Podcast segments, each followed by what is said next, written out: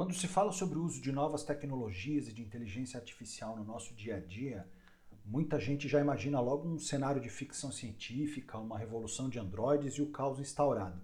Mas a realidade é bem diferente disso. Então, por mais que possa parecer distante, os algoritmos estão mais presentes do que parece na nossa vida, seja nos serviços de e-commerce, nas redes sociais, no sistema bancário e de saúde. Para falar sobre esse assunto, o Rede Neural vai conversar com Cláudio Leles. Ele é pesquisador nas áreas de inteligência artificial, segurança cibernética, recursos de TI em ambientes hospitalares e sistemas de apoio à decisão. O meu nome é Leandro Bortolassi e você está ouvindo Rede Neural o seu podcast sobre comunicação e novas tecnologias. A gente volta em 10 segundos, logo após a vinheta. Rede Neural, o seu podcast de comunicação e tecnologia.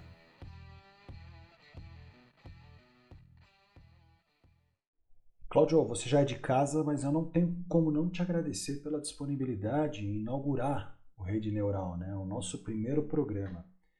É, eu sei que o seu tempo é escasso, mas o assunto, mais do que interessante, ele é importante. Eu queria entender com você, quando nós falamos de inteligência artificial, sobre o que exatamente nós estamos falando? O que significa isso na prática? Leandro, é, agradeço aí a oportunidade e quando você pergunta exatamente o que, que a gente está falando, é complexo, porque se a gente for remontar é, a criação da tecnologia até os dias atuais, né, você tem máquinas enormes que ocupavam uma sala inteira e hoje elas têm o tamanho da palma de uma mão, né? São os telefones celulares, que já não são mais telefones celulares que simplesmente ligam e mandam mensagem, eles são smartphones, né? Então, se a gente for remontar a história, né, em 1956, três caras, né, quem são esses caras, entre aspas? Uh, John McCarthy, Marvin Minsky e Claude Shannon. O que, que eles uhum. pensaram? Bom, se a gente conseguir é, transcrever ou descrever a forma como os seres humanos pensam, a forma como os seres humanos é, desenvolvem a sua comunicação, é, as suas abstrações e conceitos, e como que os seres humanos resolvem problemas, a gente consegue colocar uma máquina para talvez fazer isso.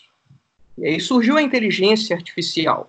Ela vem bem dentro do conceito uh, de máquinas com mentes, isso é um conceito tá, de 1985, que foi colocado em 1985, e bate bem com aquela visão dos filmes que a gente tem, né? Exterminador do Futuro uhum. e Eu Robô mais recentemente. O próprio Inteligência Artificial do Spielberg, né? Exatamente. Essa, essa visão ela foi sendo não diria refinada, mas na ciência a gente tem as linhas de pensamento, né? Então você tem a linha de pensamento é, que fala de inteligência artificial é, pensando como seres humanos, a linha de pensamento agindo como seres humanos, mais ligado à parte de, é, de máquinas que atuam, tá certo? É, você tem a ideia do pensando racionalmente, Aí eu falo menos emoção e mais é um pensamento mais direcionado à regra. Então, e por fim, agindo racionalmente, que é a ideia de atuação mais é, racional. É, há 20 anos, quando se falava em inteligência artificial, era tema de, de ficção científica, né? Então era tudo muito relacionado a, a uma possibilidade de futuro. Mas fora do campo da ciência, quando a gente está falando de inteligência artificial, é, que exemplos a gente consegue ver aplicados no, no, dia a dia das pessoas? Como é que as pessoas já estão interagindo com esse tipo de tecnologia, com esse novo modelo de tecnologia? Leandro, se a gente for pensar, é, uma pessoa comum, né, no seu dia a dia, da hora em que ela acorda até a hora que ela vai dormir, ela interage com exemplos de inteligência artificial. Uh, no momento em que você acorda de manhã e liga sua Smart TV e quer ver um programa em algum uh, aplicativo de série ou filme, ele tenta te recomendar algo para assistir. Quando você vai comer, às vezes a pessoa não sabe o que comer e nem onde comer. Então, existem aplicativos que te auxiliam nessa tomada de decisão. Quando você vai solicitar um transporte, é, as pessoas têm demandas e esses aplicativos têm é, pessoas que oferecem o seu serviço. Então, existe o matching entre é, né, procura e demanda. Muitos outros é, momentos, se nós formos pensar, a pessoa vai no hospital fazer um exame, o resultado do exame provavelmente já passou por alguma é, inteligência artificial capaz de identificar algum padrão no seu exame, principalmente processamento de imagens, né? É, detecção de câncer através da imagem, seja do pulmão, do cérebro. Pois é, acabou de ser divulgado um estudo, não faz muitos dias, em que os cientistas estão usando a inteligência artificial para analisar o tipo de tosse e identificar se existe é, algum indício de Covid ou seja, a inteligência artificial está muito mais presente na vida das pessoas, no salvamento de vidas, do que restrito na área de tecnologia ou no, no sistema bancário. Né? Então, Leandro, se a gente for pensar na área de IA, ela é multidisciplinar, né? E ela é um meio de se alcançar o objetivo nas diferentes áreas em que ela é aplicada. Então você tem, por exemplo, processamento de linguagem natural, onde você tenta fazer desambiguação linguística, né? É, a área da economia, como você já falou, física, né? É, a parte da engenharia, várias máquinas e sensores que podem auxiliar o trabalho que às vezes um humano seria muito arriscado de fazer, né? Então, por exemplo, eu, eu, eu li um trabalho há um tempinho atrás, onde os biólogos eles identificaram uma possível razão, o porquê do, da risada da hiena. A hiena ri, né? E isso tornou até uma característica colocada em filmes e desenhos e tal. É, mas a risada da hiena foi processada, tá? Foi transformada em sinais e transformada em uma sequência de números para que um algoritmo pudesse analisar. E o resultado foi que a risada tem a ver com a personalidade da hiena, então elas se identificam através da risada e principalmente uma estrutura hierárquica da sociedade das hienas. Isso está relacionado com o que você falou sobre desambiguação linguística, certo? É, que seria traduzir o que se diz identificando padrões. Como é que isso funciona? É, por exemplo, o português, né? O português ele tem uh, palavras que a grafia é a mesma, o sentido é diferente. Então, quando a gente está trabalhando é, com processamento de linguagem natural, é, por exemplo, detectar ironia, detectar o sentimento da pessoa através de texto é uma tarefa que não é trivial, porque uhum. eu posso muito bem dizer uh, a forma, é, nossa, eu estou maravilhoso hoje, e você entende que eu estou muito bem. Ou então uhum. eu posso falar, putz, eu estou maravilhoso hoje, né? Você está sendo irônico dizendo a mesma coisa, basicamente. Exatamente. Então, essa desambiguação através de você identificar a ironia, você identificar o sentimento na fala é uma coisa, no texto é bem diferente. Mas a gente pode citar diversas outras uh, aplicações. Né? Você falou, uh, veja, você falou sobre a Covid. Quantos pesquisadores não desenvolveram modelos estatísticos para tentar prever o momento do pico da, da pandemia? E os próprios pesquisadores da área, uh, infectologistas, biólogos, etc., utilizando uh, análises do próprio corpo humano, cadenciamento de DNA, como que esse vírus é o, o, cadenciamento dele, como que ele se comporta, enfim, isso tudo tem o auxílio aí como meio de inteligências artificiais. Então nós estamos falando aí de dois conceitos, que é prever o comportamento das pessoas, o que determina muito a escala de contágio, e também o fator biológico, identificando grupos com maior propensão ou não de contágio. É, então a inteligência artificial vem contribuindo fortemente com esse tipo de análise, certo? Sim, e aí é interessante a gente fazer algumas é diferenciações, mas são termos associados à inteligência artificial.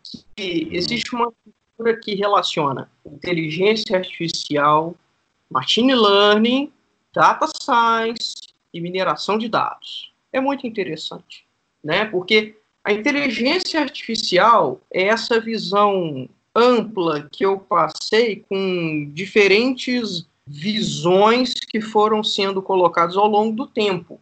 Hoje em dia, as pessoas, os exemplos estão muito mais associados a aprendizado de máquina. Hoje se fala muito de data science, muito de mineração de dados. Quando a gente quer identificar padrões, por exemplo, a gente está falando de uma atividade da mineração de dados, né? Então, por exemplo, você fala também de Big Data. É, esse, inclusive, é um dos pontos que eu queria abordar. Quando a gente fala de Big Data, a, a gente está falando sobre uma tecnologia? Então, Big Data é a união de dois conceitos. Né? Capturar e gerenciar uma massa imensa de informações, tá? Por que, que eu dei ênfase na palavra informação? Porque dado é uma coisa, informação é outra. Informação você tem sentido. O dado, dado bruto, certo? E isso é auxiliado, a captura e o gerenciamento é auxiliado por sistemas de computador. Então, sistemas que vão coletar as opiniões dos seus clientes, sistemas que vão fazer o cadastro do seu cliente e deixar isso guardado. E o outro ponto do Big Data é a mineração dos dados. Eu minero os dados, tornando isso informação. Mas para que, que eu preciso minerar dado e trazer à tona informações? Geralmente essas informações são estratégicas, são estratégicas para as tomadas de decisão. E aí a gente volta à ideia de inteligência artificial. Eu minero o dado, eu identifico padrões, e aí um algoritmo de machine learning aprende com esses padrões. Então perceba que eu consigo caminhar por todos esses conceitos, é, mas existe uma interseção entre eles. Então, o que a gente começa a entender é que subjetividade praticamente não existe mais. É, pelo que você está falando, a gente consegue transformar qualquer situação em números e analisá-los. É isso? É, quando você fala de subjetividade não existir, o que eu acho é que não existe mais espaço para você tomar decisões sem uma justificativa plausível. As pessoas elas podem criticar a metodologia que você utiliza, mas muitas das vezes elas não podem criticar o resultado que você obtém. Porque uma vez que eu mudo a metodologia, eu posso obter um outro resultado. Podem criticar a métrica que você utiliza.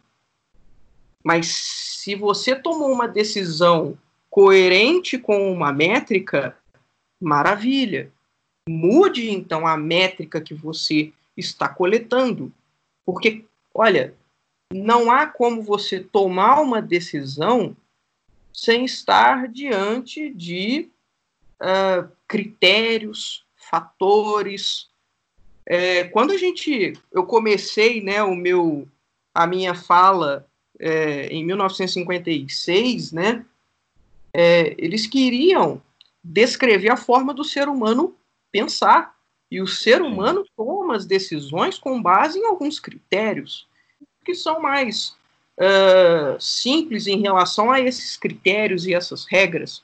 Existem outros que são mais rebuscados e complexos, mas todos eles tentam mimetizar a forma do ser humano pensar. É, eu tenho exemplos muito simples. Enquanto gestor, eu aprendi que é possível ter indicador para absolutamente qualquer tipo de situação, até para os casos mais subjetivos possíveis. Por exemplo, se você chega num pronto-socorro com alguma dor, você passa por um processo em que uma tomada de decisão vai derivar a partir da entrevista que você realiza, é, desde o fornecimento dos seus dados na recepção Aí você é encaminhado para a área de triagem, que o profissional de enfermagem vai tomar a sua temperatura, pressão arterial e vai te perguntar numa escala de 0 a 10 qual é o teu nível de dor. Então, essas informações, por mais simples que pareçam, elas vão influenciar, por exemplo, o protocolo médico a ser adotado. Isso vai é, gerar um efeito sobre uma cadeia de profissionais dentro do hospital. É, principalmente quando alguém passa uma informação, isso transforma a maneira como quem está prestando o serviço enxerga aquele que está prestando a informação. É, por que, que eu estou falando com relação a isso? Porque para toda essa relação existe um fator de confiança de que a informação que está sendo prestada ela é válida. No momento é, de, dos é, profissionais dos aplicativos de, de transporte né, estão é, levantando uma questão que é o perigo, o risco, quando eles vão atender um chamado e a informação prestada ela não é bem aquela que foi é, solicitado, isso rompe a relação basilar de confiança que, que tem nesses aplicativos, né? É, por isso que hoje existem, por exemplo, os indicadores de reputação, tanto do motorista quanto do passageiro. O motorista ele pode escolher se ele vai realizar uma determinada corrida com base na avaliação do passageiro é, por outros pares. Então, essa análise interna e externa é importante, inclusive, para evitar que o motorista se coloque numa condição de risco, assim como o passageiro. Ele decide ou não se ele vai é, embarcar no veículo com base na avaliação desse representante do serviço de aplicativo. Né? Então, é, no fundo, acaba sendo uma tomada de decisão de negócio, não é isso? Sim, e como melhorar então essa impressão, né? Um tempo atrás eu estava até atualizando a minha fotografia de um desses aplicativos. Por quê? Porque uma pessoa que você vai atender que não tem rosto, entre aspas, é complicado.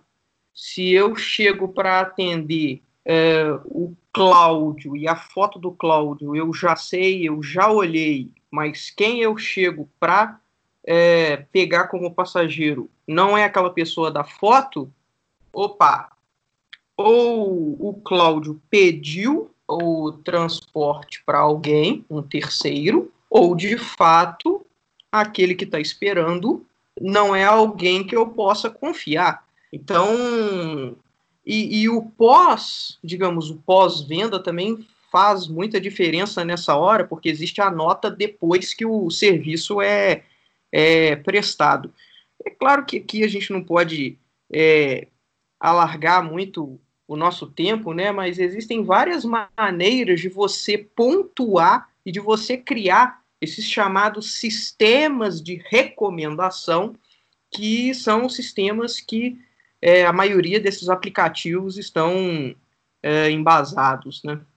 Sim, com certeza. Isso é uma tendência em vários mercados. Eu acho que poderia ser tema para um próximo programa, inclusive, que a gente pudesse explorar esse assunto com, com mais profundidade.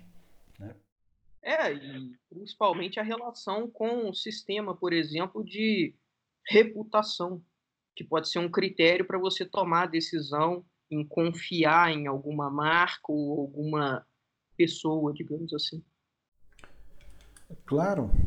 É, você tem algum exemplo de mercados que estejam se transformando, utilizando sistemas de tomada de decisão baseada em análise de dados?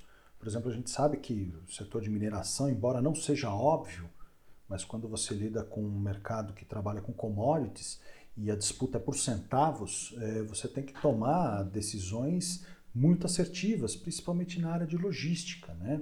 É, o setor de medicina diagnóstica, enfim. É, que tipo de mercado você acha que está se transformando a partir desse tipo de solução? Olha, o setor da, do entretenimento, por exemplo, é, a medicina propriamente, muito utilizado, muito utilizado.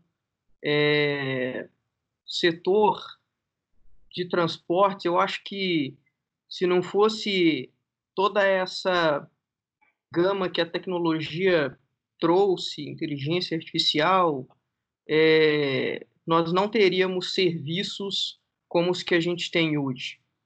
Para alimentação, próprio setor de, de, de restaurantes e bares, etc., principalmente nesse período de pandemia, a gente observou uma transformação na forma de se oferecer os serviços, né? Quer dizer, pessoas que inclusive deixaram de trabalhar gerando alimento e, e, e produtos para focar onde na entrega, porque a entrega estava demandando muita uh, mão de obra. A gente pode falar, claro, uh, da, da, questão aí de uh, automobilismo, né, uso de tecnologia para uhum. desenvolvimento de carros mais potentes, aerodinâmica. A própria questão de segurança, né, com sistemas de sensores. Sim, a segurança cibernética, que hoje é um, um, um assunto que está em alto, acho que potencializado muito é, no momento em que a gente, aqui no Brasil, passou por aqueles ataques ao presidente e a ministros, né? Então, isso trouxe um olhar especial para as pessoas atinarem para isso, né? E, uhum. principalmente, a LGPD, o que, que ela fez? Ela fez com, com que as pessoas elas percebessem como que os dados e as informações delas são caros para as empresas e para elas mesmas. De, de, de interesse, de, de precisar prestar atenção para isso, como que eu guardo, né? manter a minha privacidade. Então, tudo isso, né? É, infelizmente a gente já está em cima do tempo. É, o assunto é muito amplo, eu tenho certeza que ia render horas de conversa mas a gente pode explorar esses assuntos individualmente em outros programas. A gente pode falar sobre LGPD, sobre segurança cibernética. Como eu já te disse, você é de casa, então não precisa fazer cerimônias, o microfone sempre vai estar aberto para sua participação. É, eu tenho certeza de que você ajudou a esclarecer muitas dúvidas de quem está acompanhando a gente. Então, o convite já está feito para uma nova conversa. Eu que agradeço, Leandro. É a oportunidade de falar né, de tecnologia, é, eu sou um cara que o meu background e eu gosto de pesquisar, de ler artigos, então e traduzir de uma maneira simples aquilo que a visão que as pessoas têm é uma visão complexa. Então, é, a gente fala, né, no popular, é trocar em miúdos aquilo que parece complexo para as pessoas. E eu costumo falar com alguns colegas o seguinte: tente explicar para uma criança aquele conceito uh, difícil. Tente explicar para a criança e fazer com que ela uh, entenda. Então, você tem que levar para o uh, contexto dela, coisas que ela conheça, coisas que sejam do dia a dia dela, para que ela consiga digerir melhor aqueles conceitos complexos. Perfeito, Claudio. Bem, a gente fica por aqui. Semana que vem nós estamos de volta com Rede Neural. Toda semana nas principais plataformas e também no site da EIT, www.8.tech. Até lá! Você ouviu Rede Neural, um oferecimento EIT, inteligência de dados para otimizar a comunicação com seus públicos. Acesse www.8.tech.